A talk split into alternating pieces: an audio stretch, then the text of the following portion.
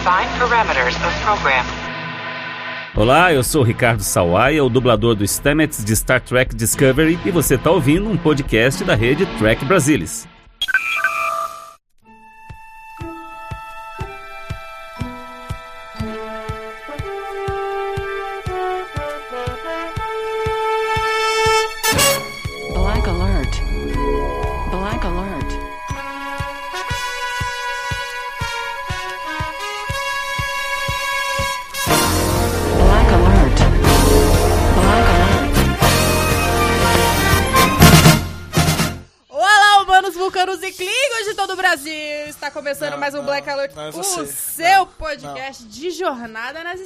Aqui quem fala é Marina Não. Amaral e comigo, como sempre, Não. temos aqui Gustavo Gobi. E aí, Gustavo, tudo bom? Não, eu não vou aceitar esse tipo de, de intervenção aqui, entendeu? É um absurdo isso que acabou de acontecer. E eu peço perdão a você, amigo ouvinte, porque agora sim vai começar o Black Alert de verdade. Lembrando tá que esse sou eu que eu edito, sou eu que edito, hein? Pois é, e é por isso que depois dessa, né, essa falácia aqui, essa heresia cometida por Marina Amaral, a gente vai começar de verdade o Black Alert falando Olá, humanos, vulcanos e klingons de todo o Brasil! Está começando mais um Black Alert, o seu podcast de Jornada nas Estrelas. Aqui quem fala é Gustavo Gobi e comigo Marina Amaral. E aí, Marina, tudo bem? Minha pequena Eva, Eva, o nosso A. Maína tá loucaça hoje. Ela começou apresentando, Eva, ela agora tá cantando. É uma loucura. Meu Deus do céu. Esse- a cabeça foi pro século 32 e não voltou mais. O Tico e o Teco ficaram lá, né? Junto É- da é Discovery. porque- Não voltou pro Então. século 21 de volta. A, a Discovery é a astronave, entendeu? Eu sou a pequena Eva. Nossa senhora! Agora no- doeu aqui, viu? Essa piada. Tem piadas que são ruins que, que você só ignora. Tem umas que são ruins que elas dão uma volta e ficam boas e você ri. Agora essa foi uma que doeu no peito. Doeu no peito. Mas, pois é, falando em doer no peito, vamos falar deste episódio emotivo e emocionante que foi o terceiro episódio da terceira temporada de Star Trek Discovery. Marina Amaral, você chorou nesse episódio, porque eu chorei. Tem. Ai, chorei. Não Já tem, né? comecei Não tem. chorando. Né, não tem, gente. já. Não tem, não tem como. como Lá não. no começo Como já, já, já tem cena pra chorar, desde o começo, né? Não, não tem como. Não, é não possível. Não dá, não tem condições um episódio desse. Não, assim, eu esperava que eu ia chorar, esperava, eu choro em tudo. Todo mundo aqui sabe, todo mundo que é ouvinte do Black Alert há muito tempo sabe que eu choro com tudo, gente. Agora, ter. Eu, eu acho que isso aqui, esse episódio, ele é o episódio Gene Roddenberry.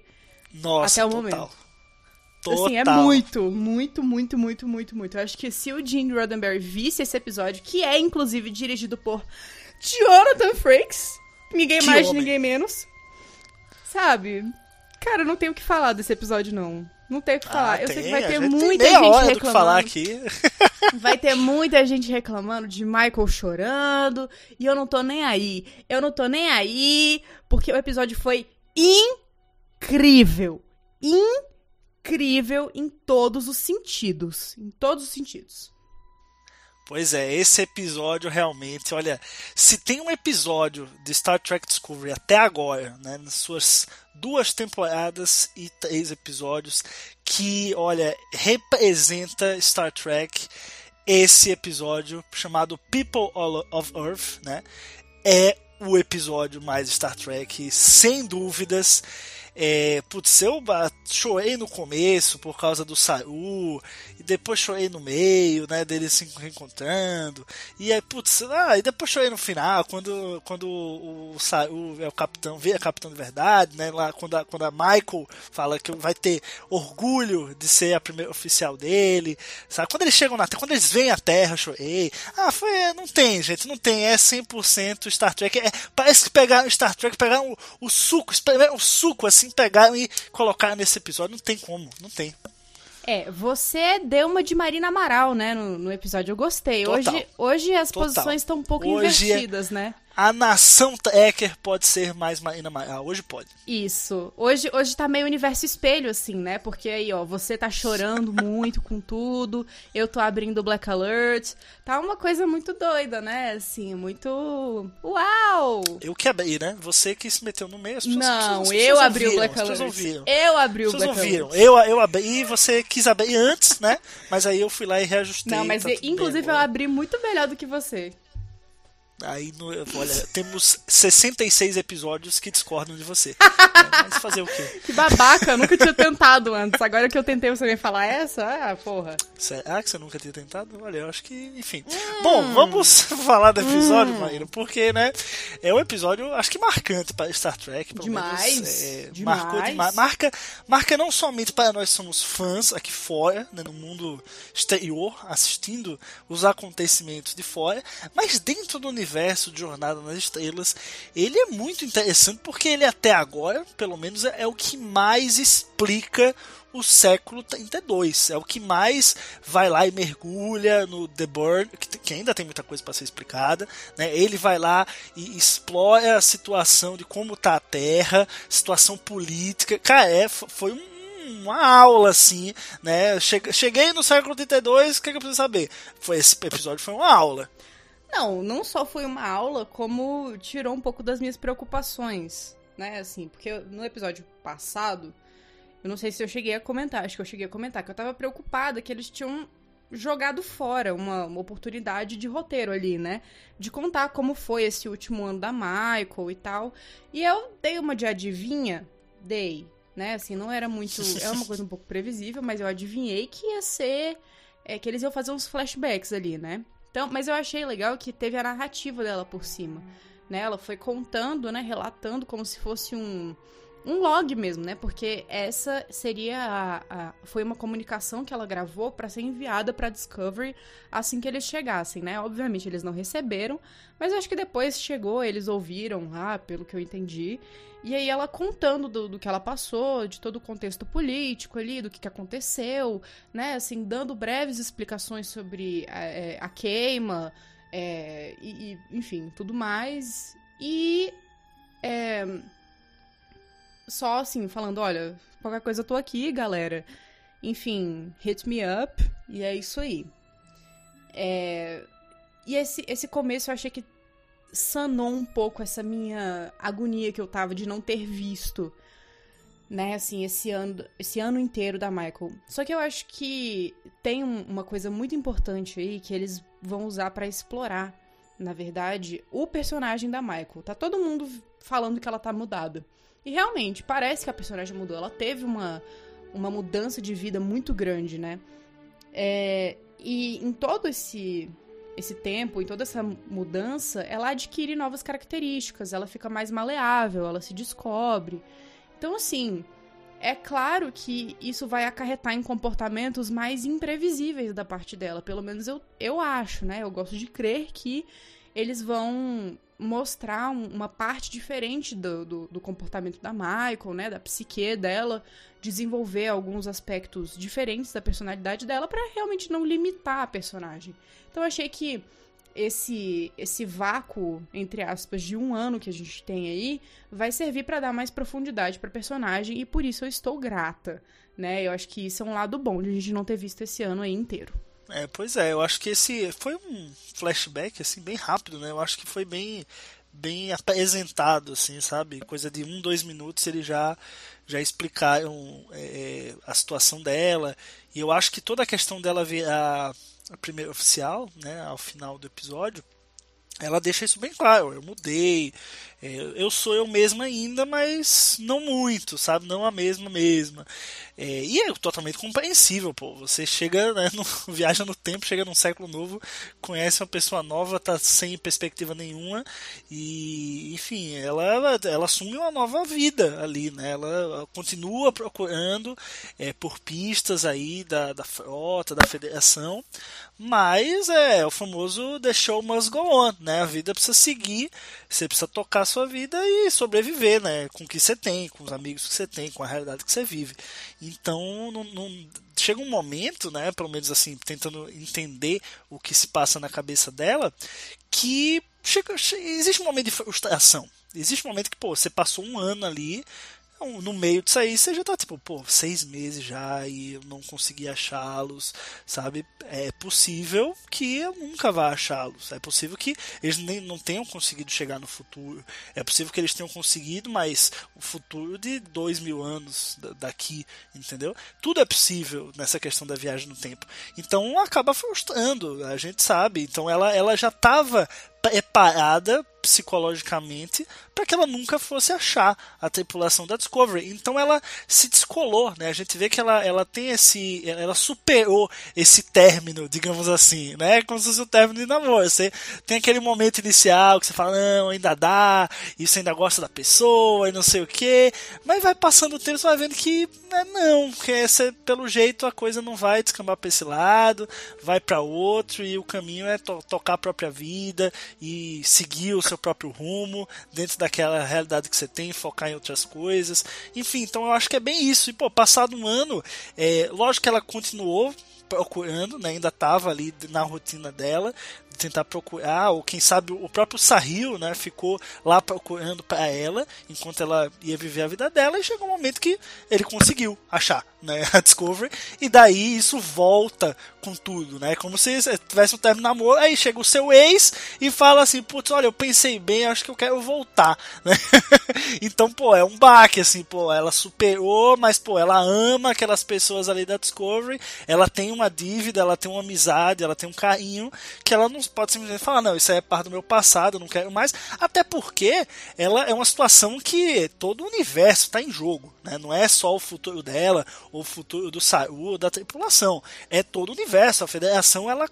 basicamente deixou de existir, né? E, bom, cabe a eles, a essa, a, a, só tinha ela, até, ela achar o pessoal da Discovery, era só ela, o Sahil ali, um ou outro espalhados que tinham, carregavam essa, essa alma da federação e, poxa, ela sabe que ela tem essa responsabilidade. Então, com a Discovery voltando, né, chegando no caso ao século 32, isso volta com tudo para ela. Então, é super entendível assim que ela fique nesse nesse nessa balança assim, tipo, ah, mas tem minha vida nova, tem o book aqui e enfim, tem a, agora a Discovery voltou, eu tenho que cumprir minha palavra, mas eu não sou mais a mesma. Mas enfim, vamos vendo no que dá, né? Vamos, quero, é você vê que ela tem a disposição de eu quero ajudar, eu quero fazer acontecer, é, eu amo a tripulação da nave, é, quero ajudar o Saru, enfim. Mas ela tem as diferenças dela agora, que eu acho que a gente vai ter um aprofundamento melhor é, nos próximos episódios. Nesse a gente já teve um pouco, um espírito meio rebelde dela, de ir lá para a nave do Book e, e, tentar fazer um. arriscar né, uma, uma ideia sem avisar o Saru, sem pedir permissão ao Saru.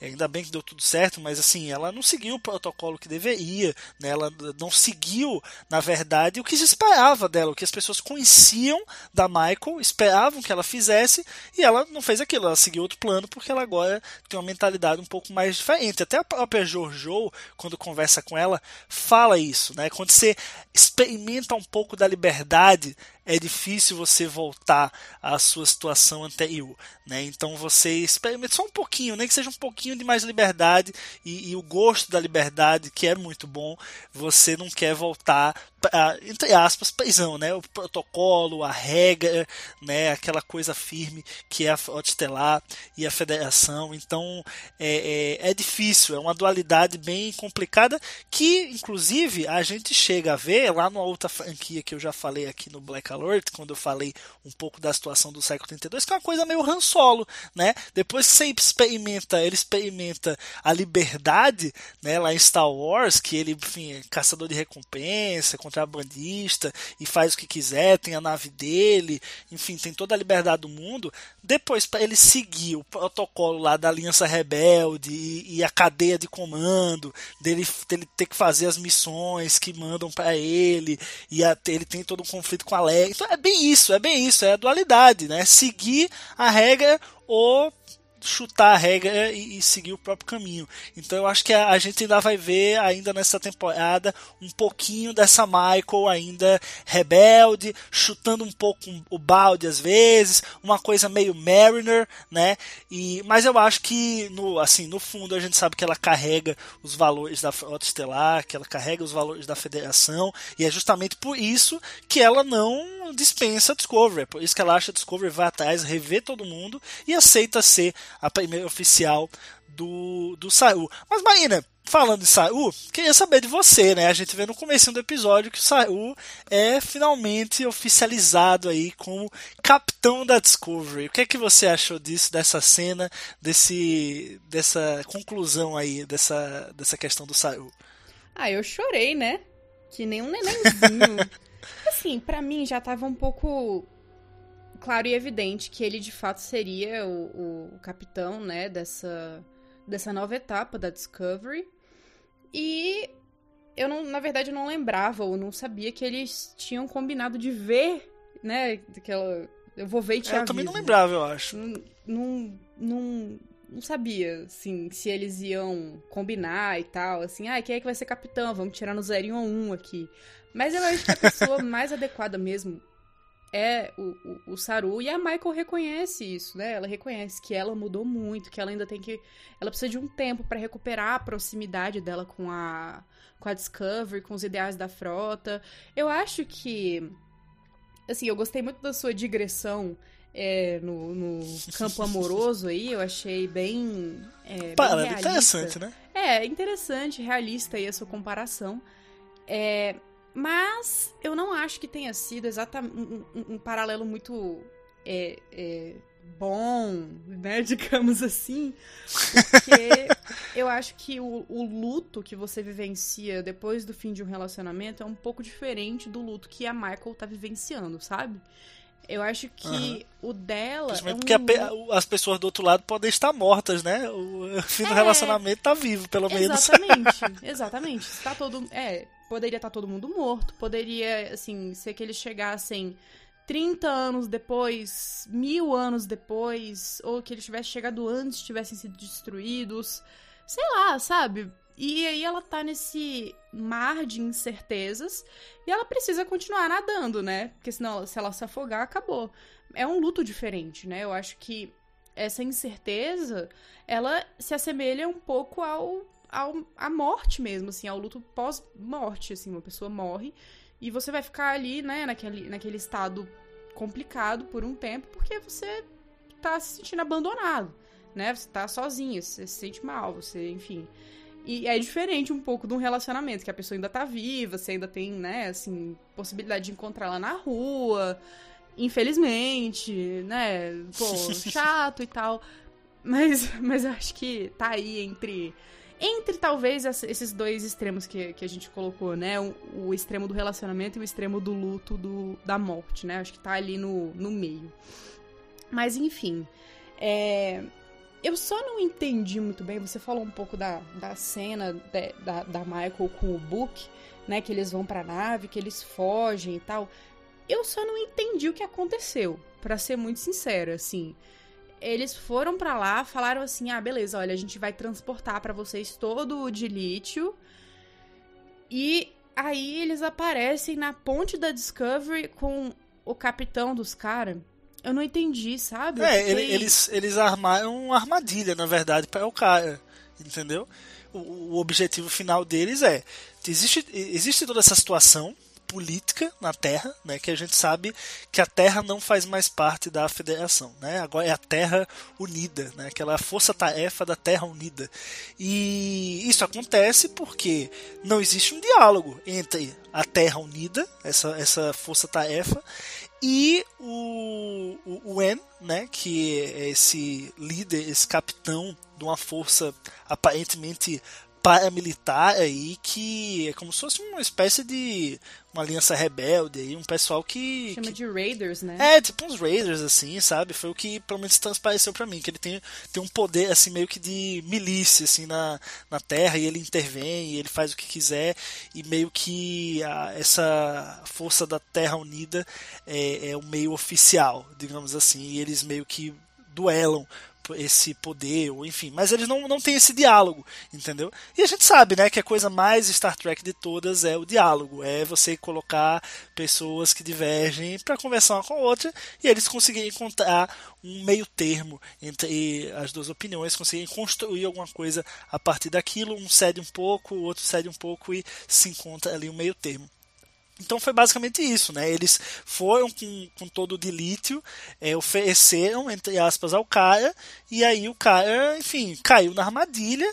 Quando foi se transportar para a nave, eles pegaram o cara como refém, entendeu? Então o cara foi, foi besta mesmo, caiu na armadilha que eles fizeram. Até porque, isso é interessante, é, a nave do Book tem a tecnologia do século 32, né? Então eles tinham ali mais, mais artifícios contra o Wen do que a Discovery. A Discovery, pô, tomou um, um hit, já tava sem escudo nenhum, entendeu? Tomasse o segundo, a nave explodia ali mesmo. Então eu achei, apesar de não seguir o protocolo, né, o Book e a, a Michael, é, foi importante, porque só a nave do Book conseguia é, é, digamos assim, se eles começassem a dar tiro no outro, só ela tinha o poder de conseguir enfrentar tanto as, as forças do Wen como da Terra Unida. Né? Mas eu acho que foi basicamente isso, uma armadilha mesmo que eles pensaram na hora e falaram, vamos executar, porque, enfim, não sei se o Saru vai aprovar isso, mas no fim das contas é esse o objetivo, né? Colocar os dois grupos ali para conversar, a, a, comandante da, da Terra Unida e o Wen, né? E achei isso muito interessante, e aí entrando nessa questão política da Terra Marina, é, queria até que você desse sua opinião sobre isso. O, o, o, agora a gente começa a entender né, porque que o Kurtzman falou nas entrevistas lá atrás que essa temporada de Discovery ia refletir muito né, é, é, é o mundo atual. Falou muito que essa é, é a temporada é, é, para os tempos atuais, sabe? Então, o que faz todo sentido, porque você tem justamente é, é, a Terra se coloca né, numa posição, se coloca não, passa por uma crise, né? A gente teve o The Burn e a queima, né, para os íntimos, e daí é crise, né? Você precisa lidar com a crise, você tem a federação em crise, milhões de pessoas mortas, e, e enfim, lógico que com a ausência da federação, grupos e mais grupos começam a se formar, você perde todo aquele conceito da, da lei e da ordem, enfim, né? E o interessante é que o que a Terra faz, né? A Terra, em vez de tentar trabalhar com o que ainda resta da federação, tentar é, estreitar ainda mais os laços com outros povos para tentar reconstruir o que existia, a Terra deixa o medo vencer e se torna um planeta isolado, se fecha o resto da, da, galáxia e se torna autossuficiente. Né? Então é, se isola mesmo, se fecha comercialmente, diplomaticamente, é, é, geograficamente. Geograficamente não, né? porque a Terra ainda está no mesmo lugar, mas assim, eles têm todo um escudo de proteção para você entrar na Terra, você precisa de uma autorização, enfim. Então eu achei isso super interessante, porque isso é a cara do mundo hoje. Né? As pessoas, o, o mundo hoje, né? O, pô, fora que os caras nem sabiam lá, o, o Kurt nem sabia que ia ter pandemia quando fez essa temporada. Mas hoje você tem uma situação de crise mundial onde todo mundo deveria estar estreitando os laços e trabalhando junto para superar essa crise, tanto no sentido econômico quanto no sentido né, da saúde, enfim, em todos, ideológico, enfim, valores. É, e na verdade o que está acontecendo é que alguns países preferem se isolar e, e, e realmente partir para essa política do medo, né, para fechar as portas, não, não trabalhar em conjunto e, por consequência, acabar prejudicando a própria população. Né? Então acho que isso é super atual. assim Poxa, parece que os caras adivinharam mesmo, e, e isso, isso faz com que Discovery, até uma reflexão que eu tive um pouco depois de ver o episódio, é poxa, eu acho que nunca Discovery teve uma semelhança tão grande com a nossa atualidade como a série clássica teve com a realidade dela. Toda aquela questão lá atrás da xenofobia, da Guerra Fria, que a gente via muito ali em relação aos Klingon, né? um paralelo direto com a realidade política da época. Não tem como dizer que Star Trek não é política, é desde o começo. Né? E aqui, cara, Discovery faz o que a série clássica lá fazia, criar esse paralelo, trazer através da fantasia uma crítica bem profunda ao que está rolando hoje no mundo. Então, pô, E aí, cara, além de, de tudo que a gente viu no episódio, é, toda a construção do século 32 e toda a importância ali da federação que a gente sabe que, que existe, é, a gente ainda tem esse super paralelo, assim, eu, é, torna o episódio ainda mais Star Trek. Mas enfim, vou, vou parar o meu monólogo aqui. Vou deixar para você falar o que, é que você achou aí dessa, dessa realidade política da Terra no século 32. Eu tive que anotar aqui o que você tava falando, né? Porque, rapaz, a digressão aí foi forte. Mas, pô, esse episódio me tocou muito. Esse episódio me tocou muito. Por isso que eu tô falando muito, assim. Não, tranquilo. Militou, amigo. Parabéns. É, não vai levar multa hoje. É... então, vamos lá. Vamos começar lá de trás, que você já tinha citado na sua fala anterior, que eu queria muito ressaltar isso. Eu acho que a Giorgio, por ela ter vivido num universo alternativo e trocado de universo e passado por uma mudança brusca e vivenciado lados das pessoas que ninguém tinha vivenciado antes, ela tem uma percepção muito profunda dessa realidade em que eles estão agora. Então, ela vai ser, eu acho que assim, me parece que ela está sendo a grande personagem oráculo dessa temporada, né? Assim, ela tá fornecendo alguns conceitos pra gente que são muito essenciais, né? É, pra gente se alinhar realmente com o pensamento do roteirista. O que, que o roteirista quer que a gente pense? Ah, primeiro ele quer que a gente pense, como foi no episódio passado, né? Que tal personagem é fraco, que tal personagem, na verdade, está com medo, né? Que tal personagem, no contexto grande, né, das coisas, no, na, né, enfim, no maior contexto possível, ele é só um. Ele parece ser um grande vilão, mas ele não é, né? E aí, nesse episódio, ela faz uma coisa parecida, né? Ela expõe o que os roteiristas querem que a gente sinta quando a gente vê a Michael. Que é uma pessoa diferente, uma pessoa mudada, uma pessoa que teve experiências é, com, de liberdade, né? Que ela nunca tinha tido antes. Uma pessoa que teve experiências de solidão, teve experiências de perda muito fortes. Assim, a Michael ela convive com perdas desde o início da vida dela, né? Mas eu acho que ser jogada 900 anos no futuro sem ninguém deve ser uma experiência muito traumática.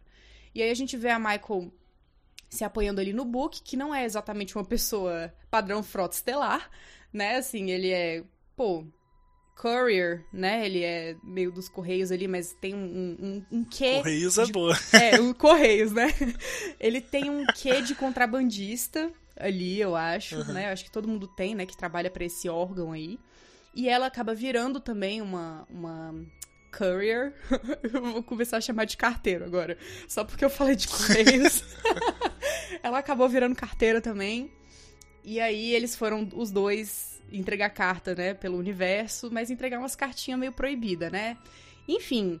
E aí a, a Giorgio quer que a gente veja isso porque essa é a visão que os roteiristas querem passar da personalidade da Michael. É claro que a gente já tá vendo isso, é claro que dá pra ver na, na, na no jeito que ela se porta, dá pra ver nos comportamentos dela, dá pra ver, cara, na relação dela com as pessoas ali, que ela é diferente, né? Ela teve que se adaptar. Ela se adaptou e agora ela é uma outra pessoa. Passado esse, esse ponto que eu queria destacar, também queria falar um pouco da relação da Michael com o Book. Que assim, a gente viu que eles parecem que não, né? Que não se pegaram ainda. Ainda. Não, ainda, né? A gente sabe que vai rolar, porque já teve trailer, já teve, enfim, tudo, né? Já teve é, sneak peek. Só que Inclusive, a primeira pergunta que a Giorgio faz pro Book é essa. Eu achei bem invasivo, inclusive. Fiquei incomodada junto com ele. É... Mas achei engraçado, enfim. Ela é... ela é uma personagem muito sarcástica e muito bem-humorada também, né? Por conta disso.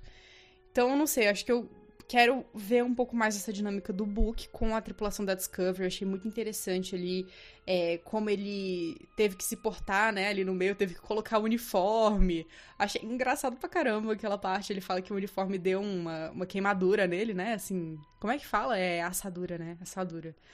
É, que por causa. Porque o uniforme é muito apertado, enfim. E tem essa dinâmica dele com a Michael, você vê que eles trocam ali uns olhares, mas que não rola beijo e tal. Aí a gente que é o quê? Menina de 13 anos fanfiqueira, a gente fica assim, ai, beija logo! né? Assim, É, o climão ali é claro? É ficou claro, toda hora, é ficou claro. quase. evidente o climão ali. Mas vamos lá, agora passando. Ó, você foi no monólogo, eu vou no monólogo também. Não, pode Passando aí. fundo. Pra parte da política. É. Cara, eu... esse paralelo ele é impossível de não ser feito, né? Você olha aquela situação ali, principalmente quando os escudos subiram. Eu falei, caraca, olha só, a Terra se fechando. Mas o que eu achei interessante é que Star Trek sempre trouxe uma, uma, uma visão muito holística dos povos, né? Assim, é, desde o início a gente vê que a Terra, estando na Federação, é um povo muito unido, né? Assim, não tem mais algumas é, tensões, pe- pelo que eu entendi, né? As tensões políticas diminuem muito entre as nações, né? Então, isso acaba sendo neutralizado pela Federação. E parece que, apesar de a Federação ter ido embora, né, ter se desmantelado por qualquer, quaisquer motivos, é, que essa, essa estabilidade continua, né? Que os, os políticos ali da Terra conseguiram fazer uma aliança entre eles, uma aliança interna, para conseguir governar o planeta. Ao menos, né? Ao menos isso, né? É, conseguir governar o planeta, né? E conseguir reconstruir, na verdade, o planeta, né? Fazer do planeta é, uma- um local é, auto, autossuficiente. Isso, eu tinha esquecido a palavra, eu ia falar autossustentável. Não, não é. Mas também sustentável, né? Que consegue ser independente, né? Não depende de, de receber carga de outros planetas, não depende de, enfim, de outras de, de materiais de fora. E aí eles se fecham, né? Porque é o que você tem pra fazer. Você não, você perdeu quase todo o seu arsenal de naves. Você perdeu a maior organização política que você tinha e você perdeu é, é, contatos diplomáticos ali, porque cada povo, eu imagino, né, que cada um desses povos da Federação tenha tido suas prioridades diante dessa crise. Tem povos que tipo, provavelmente tiveram povos que investiram muito mais recursos do que outros na federação. A gente sabe que tem é, um esquema assim, ah, países membros, países não, ó, que merda. É, planetas que são membros da federação e tem os planetas que são aliados à federação, tem planetas que são inimigos. Então eu acho que cada planeta teve as suas prioridades ali, sabe? Assim, então é, acabou que provavelmente manter esse contato diplomático ficou muito difícil. E aí, esse paralelo que você fez com a nossa situação atual, eu acho que isso que eu tô falando também reflete um pouco, assim, de as pessoas se fecharem em coalizões menores para conseguirem é, defender aquilo que elas acham necessário, que elas veem como prioridade, em detrimento, é claro, de uma comunicação, né, de, da manutenção de um, um pensamento mais universal, é, mais fraterno, né, enfim, que mantenha a união entre todos. É muito difícil, né, assim, eu acho que, e, Star Trek reflete isso muito bem, as diferenças que existem entre as pessoas e as prioridades de cada povo no momento de crise. A gente vê países agora, né, lidando com é, a pandemia e com crises econômicas de maneiras muito diferentes. Aqui no Brasil a gente tá pra morrer? Tá pra morrer. A nossa economia tá uma merda? Tá uma merda. O que, que a gente tá fazendo? Não sei. Sinceramente, não sei. E aliás, se tiver alguma pessoa que não é brasileira escutando esse podcast, nunca, nunca venha pra cá. Não vem pra cá, tá? Não vem. Não recomendo, porque aqui tá difícil. Assim, a bolha que o Brasil escolheu para se fechar, e eu digo Brasil como as instituições de poder do Brasil, essa bolha que o Brasil escolheu para se fechar tá quase implodindo. Porque dentro dessa bolha existem coalizões. E aí você vê que devem ter planetas que não funcionaram como a Terra funcionou em Discovery. Que deve ser, por, por exemplo, vou chutar aqui, tá? Não apareceu em tela, tô aqui, gente, fanficando. Ó, Teoria. Teoria. Vamos supor que lá em Andória. Lá em Andorra, você já tem dois povos diferentes, né? Você tem aquele povo que é um azul mais claro, né? Que eles moram num lugar muito mais frio do que nas capitais de Andorra, nos, nos lugares mais, mais quentes, e que eles têm, inclusive, uma cegueira, né? Natural por conta, é, por conta do, do brilho do gelo. Né? Os olhos deles não se adaptaram, mas eles têm outros sentidos ali com os quais eles compensam, né? Isso, esse povo aparece em Enterprise, tá? Se vocês não sabem do que eu tô falando, isso aparece tudo em Enterprise. E tem os Andorianos que a gente conhece, enfim, que são parte da frota. E esses, esse, esse povo que vive mais no gelo e tal, nunca foi muito próximo ali dos Andorianos em questão de política, apesar de ser uma proximidade territorial evidente. Eu imagino que eles tenham tido prioridades muito diferentes, né, com, com o desmonte da federação, né? Eu imagino que os andorianos da, das metrópoles, né, das capitais ali, tenham tido prioridades e os caras do gelo lá tiveram outras prioridades. E eu acho que eu, é um pouco o que eu sinto com o Brasil, assim, a analogia que eu consigo fazer com o Brasil, que tem um, uma galera com determinadas prioridades, tem uma outra galera com outras prioridades, e esse pessoal não tá, não tá conversando entre si. Estou dizendo que isso aconteceu em Andória? Não estou. Estou dando um exemplo no universo de Star Trek. Estou fazendo uma analogia, tá, gente? É... Mas enfim, foi só a única coisa que surgiu na minha cabeça. Resolvi pegar isso e sair correndo. Então eu acho que é isso que tá acontecendo. Mas na Terra isso não rolou. Na Terra, apesar de haver um movimento isolacionista no geral, você tem uma unicidade entre os povos ainda. Ou você acha que tem uma unicidade entre os povos. Porque existem colonos da Terra, fora da Terra, né? Assim, em colônias fora da Terra, que ficaram extremamente prejudicados depois do desmonte da Federação. Tentaram voltar para a Terra para conseguir. É, é, conseguir tudo, né? Assim, conseguir melhores condições de vida e tudo mais, e foram ultimamente rejeitados pelo povo que continuou ali na Terra, né? Então a gente tem uma, uma guerra aí entre os colonos e os terráqueos, né? Os, os, colonos são as pessoas que saíram, né? Os emigrantes da Terra e os, os residentes. Então, isso criou uma dinâmica legal, isso veio mais à tona é, no fim do episódio. E foi interessantíssimo. Achei muito interessante ver como é, é como é implacável a capacidade do ser humano de se voltar contra si próprio. De se voltar contra a pessoa que é mais próxima de si possível, sabe? Todo mundo tem capacidade de ser horrível e nunca duvide de ninguém. Foi isso que eu tirei. é basicamente isso. É, mas é complicado. Eu acho que essa questão da Terra se fechar, né, em momentos, momentos de medo, as pessoas se fecharem, em momentos de crise, os países se fecharem. É bem, isso é natural, a gente já viu isso é, na nossa história, a história da humanidade isso acontecer várias vezes. Só que a gente percebeu que, assim, principalmente economicamente, né, nem economicamente isso é, é bom, né, não é bom. Não existe um país que produz tudo sabe? Ah, não, eu tenho aqui o meu país, meu país ele produz todos os tipos de alimento, ele produz a própria tecnologia, ele produz, sabe? Nenhum país é bom em tudo, por mais é, soberano que ele seja, nem os Estados Unidos, que são os Estados Unidos, eles conseguem se virar sozinhos, eles precisam comprar de um lugar, vender para outros, e essa é a parte da beleza, né, do, do comércio internacional.